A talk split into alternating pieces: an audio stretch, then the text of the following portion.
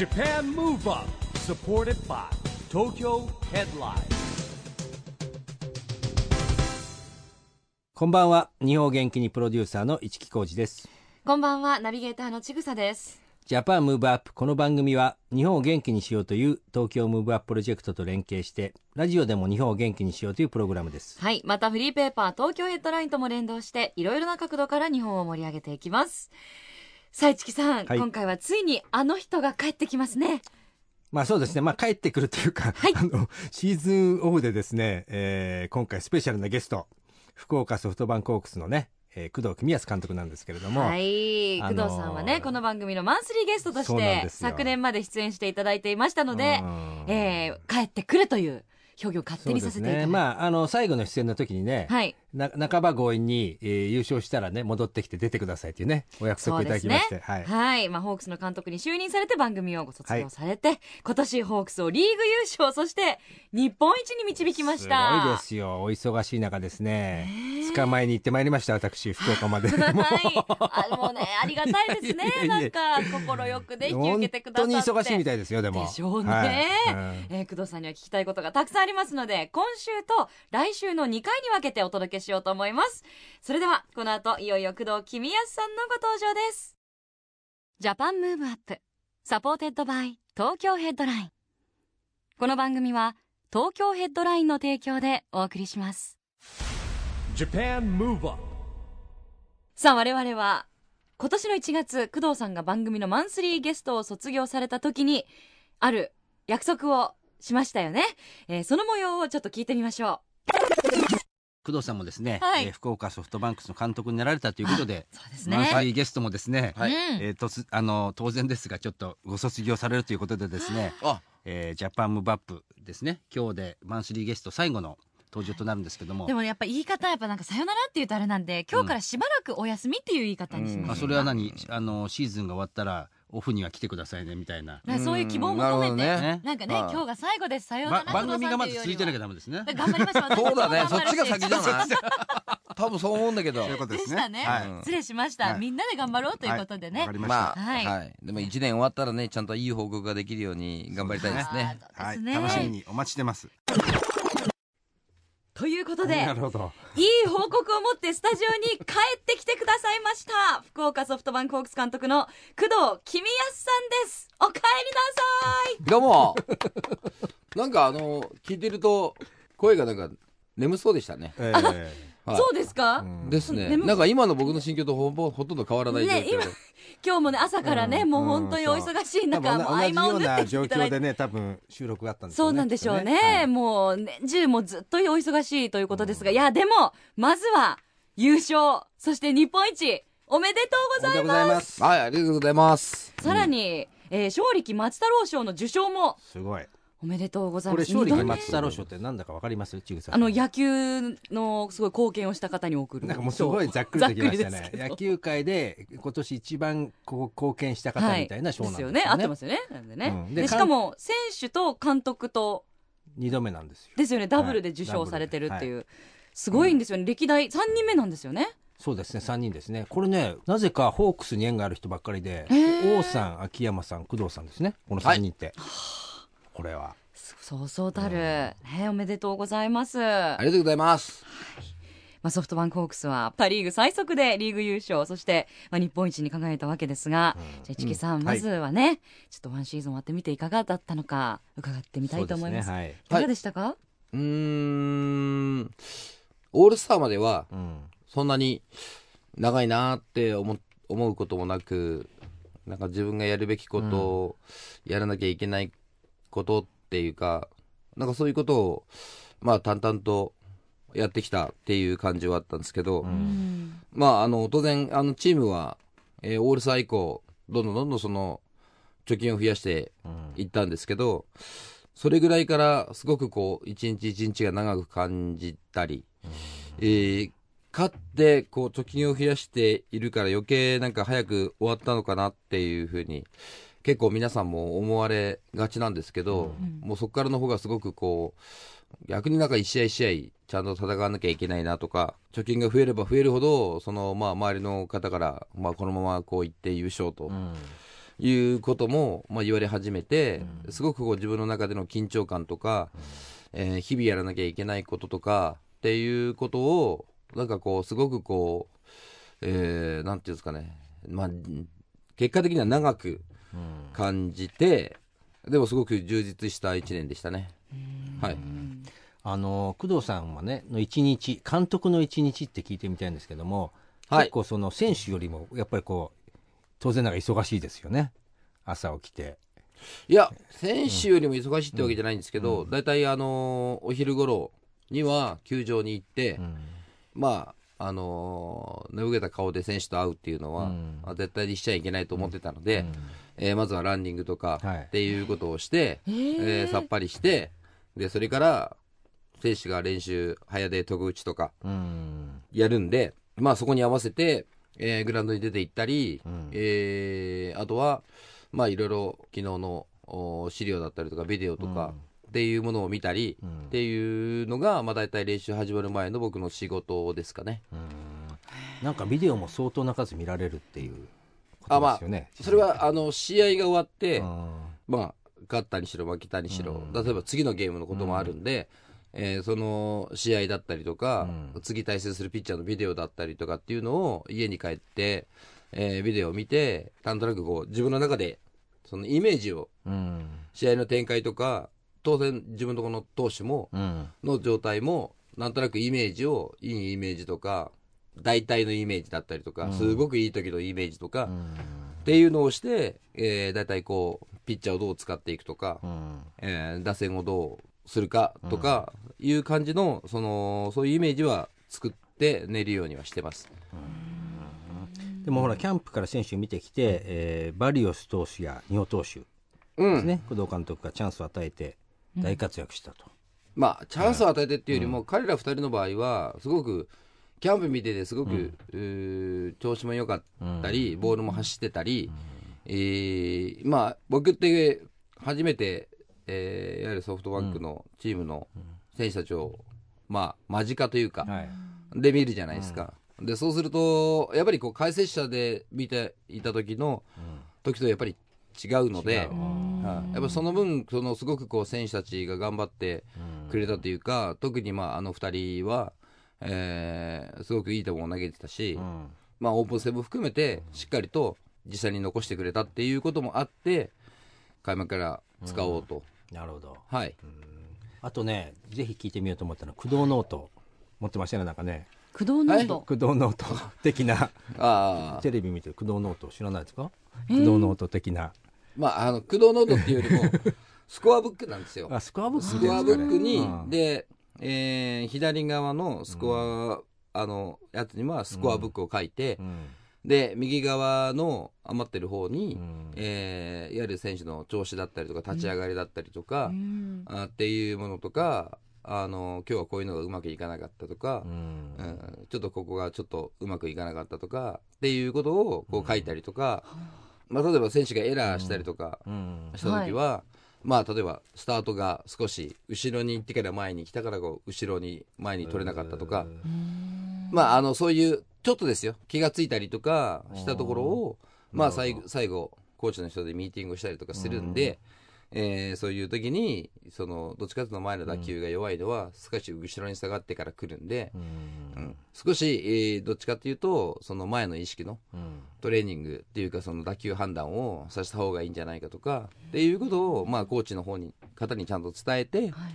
次の日練習してもらうと。なるほど。ね。細やかですいやよねなんかつけてるんですよテレビ見てたらなんかよねねだからテレビで映すんですよ。いやコーチの人も意外と書いてるじゃないですか。打撃が終わるとこう、ね、コーチの人がこう書いたりとかはい。してるのを、まあ僕の場合はその、パッと見て、その試合をすごく理解したいので、はいはい。でそれプラス少しこう自分が感じたことを書いてるっていうぐらいです。ね、はい。そうなんですよ。それとねあれ監督が座る位置って決まってるんですか？ベンチの中で。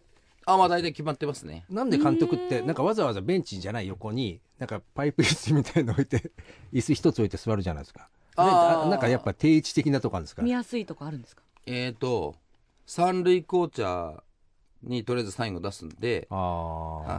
ああのそれでそこに座ってるんですね、はい、あんまりあの、なんていうんですかね、選手も座るじゃないですか、うん普通の椅子には。はい。そうするとかぶっちゃう時があるんで、ああなるほどそういうことなんだ、ねそういうことも少し考慮してっていうことはあると思います。えー後ろにあのまたほらあのインターホンっていうかあれがあるじゃないですかまた横横ぐらいですか？ああ、いますね。あ、まあ、あれ、あれは、ああいうのはなんかたまたま なんですけど。はい。だから、なるべく、こう、選手と被らないようにあ、な位置を作んなきゃいけないし、そういうことなんですね。僕いやらテレビ見てると監督が結構あそこに座ってる確率が高いからなんでかなと思ってたんですああと、あとは、あの、前年までやられてた秋山監督が、はいえーそこに去年は座ってましたと。あなるほど。あいうのもあると、ええ。あじゃあそこでって、いや、なんか変にね、作って、作られるのも嫌だし、ね。今まで通りでいいですよっていうこともありましたね。あすごいですね。ここぞとばかりの日頃の疑問を全部ぶつけるっていう市木さんね。ーいや僕はリスナーの代わりに聞いてるんですけどね、はい。はい、そう贅沢なねもう何でも答えてくださるんですもんね。いやもうね今年は本当に僕はキャンプから行かせていただいて、ええ。で節目節目っていうか試そう試合合見に行って。もね結構ご行っててましたもんね。応援に行ってましたよ。いいなただ残念ながら日本シリーズですね。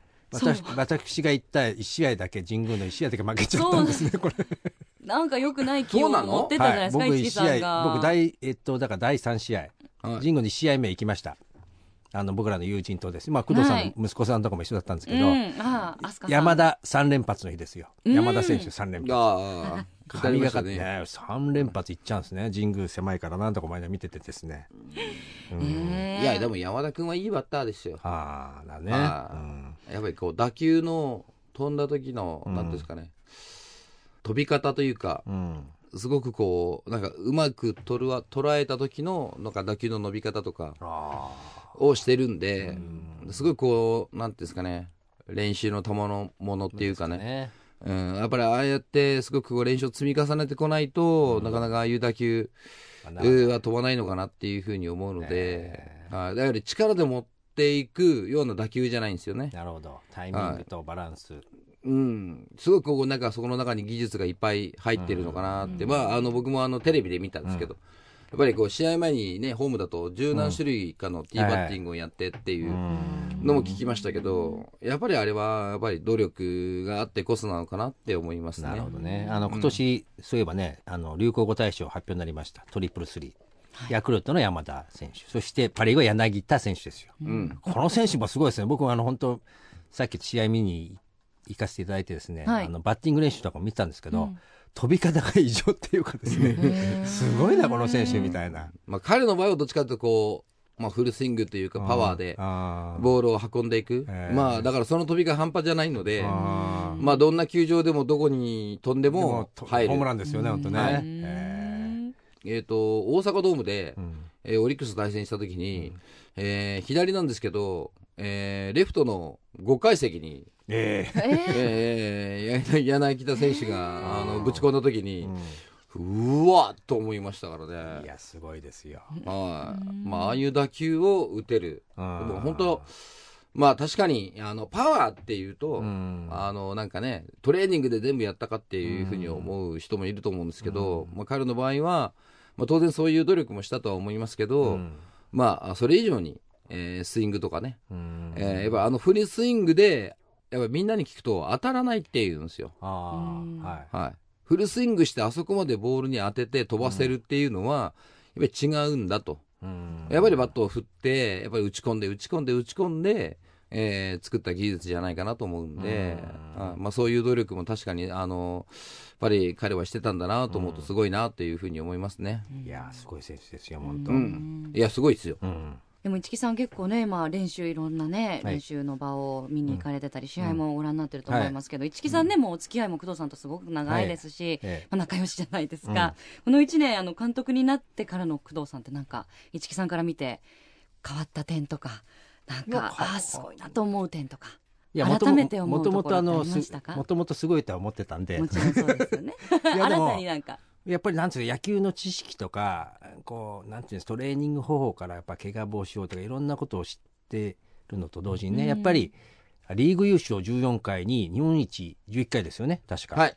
ですよ。やっぱりそこにプラスアルファのこうし経験値があるうんっていう凄さが、そしてまあ大学院まで行ってね、で、今年1年目じゃないですか、監督1年目。でも、ぼすごい大変だったと思うんですよ。やっぱりこう、なんていうの現実的なところの対応とかししていかなきゃいけない中で言うと、はいだからねあの本当にこう日本一になってよかったなっていう部分とですねあの本当に相当今年はパワーを使ったんじゃないかなとうん。いうふうに思いますね、工藤さんもね。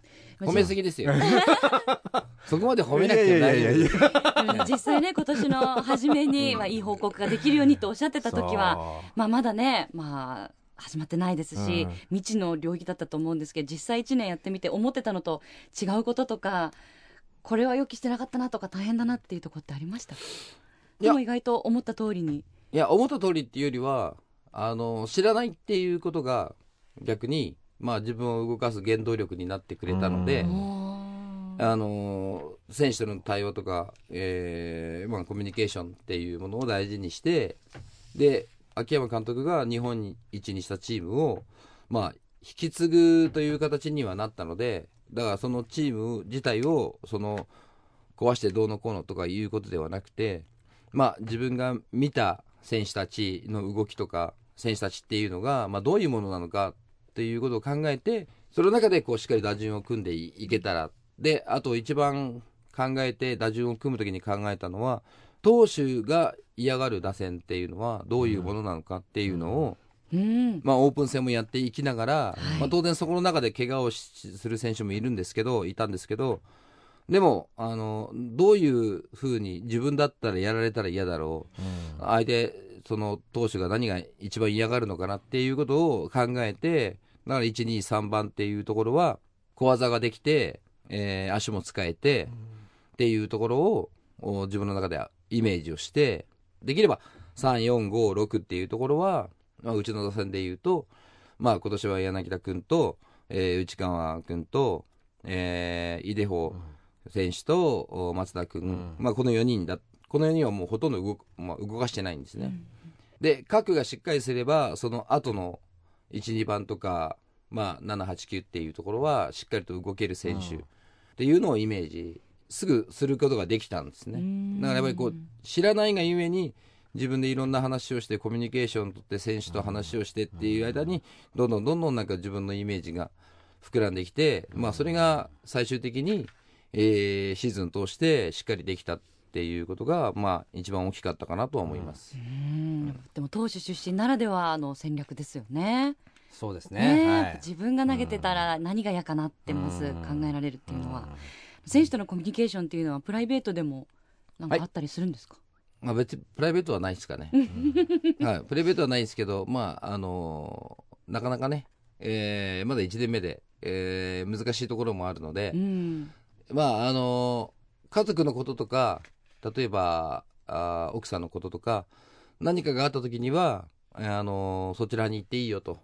試合はあるかもしれないけど、まあ、例えば、まあ、休みを、例えば、い井出穂選手は、はいあの、休みの時になったら、こう、ちょっと奥さんの方が、どころに行ったりとかしてたんですけど、えー例えば1日ぐらい、やっぱりこれって一番大事な、野球も大事ですけど、家族も大事じゃないですか。はい。はい。だからやっぱそこのね、一日休みが足りないんだったら、一日試合あるけど、もう遅れても構わないから、っていうのは、まあ話をしたりとか、まあでもそれそれを本人が、じゃあそうしますとは言ってないですよ。はい言ってないんですけど、やっぱりそのぐらいやっぱり家族ってね、やっぱり大事な部分なんで、まあそこだけはちゃんと守ってあげようと。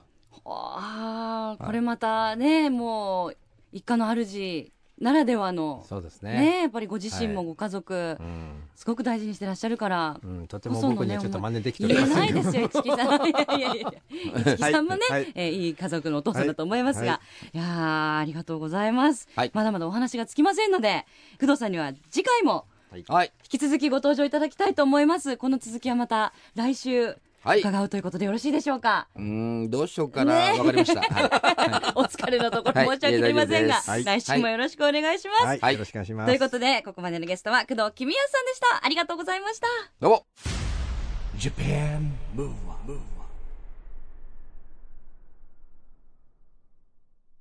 ということで今回は福岡ソフトバンクホークス監督の工藤公康さんをお招きしてその前半の模様をお届けしました市木さんいかがでしたか、まあそうです。僕はあの、キャンプから始まって、意外とちょいちょい福岡に行ってですね、節目節目行ってまいりましたんで、まあ、あの本当にでもね、えー友達の一人としてはですね日本一になって本当に嬉しいですね。そうですよね、来週は後半の模様をお届けしますので、またねお楽楽しい話がいっぱい聞けますよ。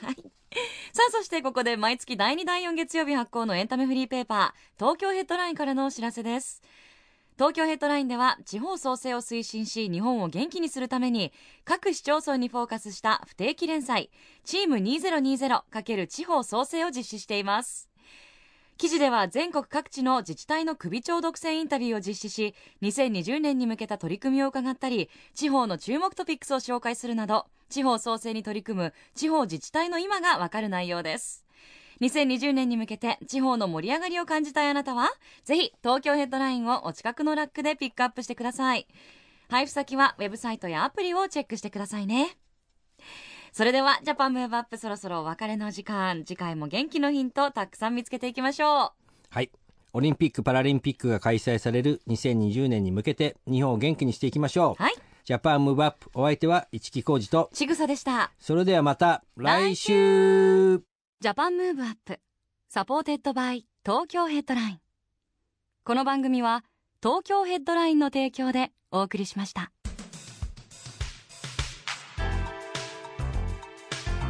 Japan Move Up